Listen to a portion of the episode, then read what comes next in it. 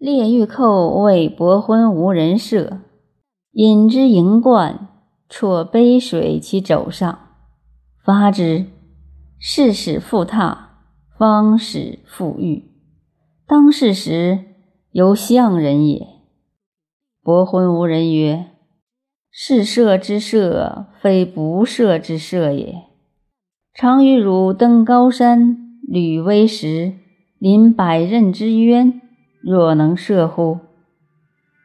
于是吾人遂登高山，履危石，临百仞之渊，备逡巡，足二分垂在外，依玉寇而进之。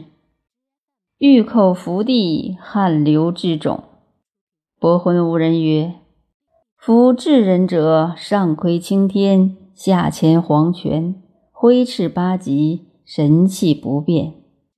今汝猝然有寻墓之志，而于中也待也夫。兼吾问于孙叔敖曰：“子三为令尹而不荣华，三去之而无忧色。吾时也已子。今是子之鼻尖栩栩然，子之用心独奈何？”孙叔敖曰：“吾何以过人哉？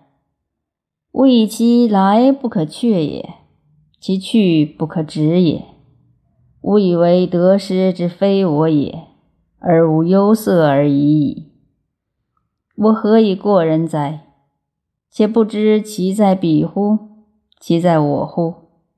其在彼耶亡乎我？在我耶亡乎彼？”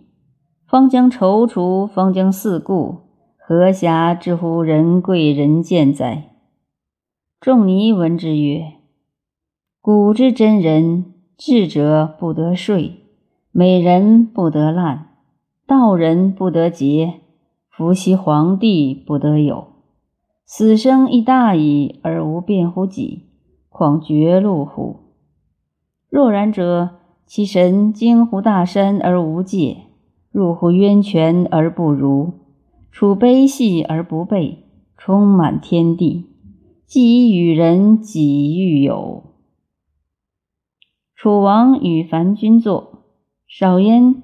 楚王左右曰：“樊王者三。”樊君曰：“樊之王也不足以丧无存，夫樊之王不足以丧无存。”则楚之存不足以存存，由是观之，则凡魏始亡而楚未始存也。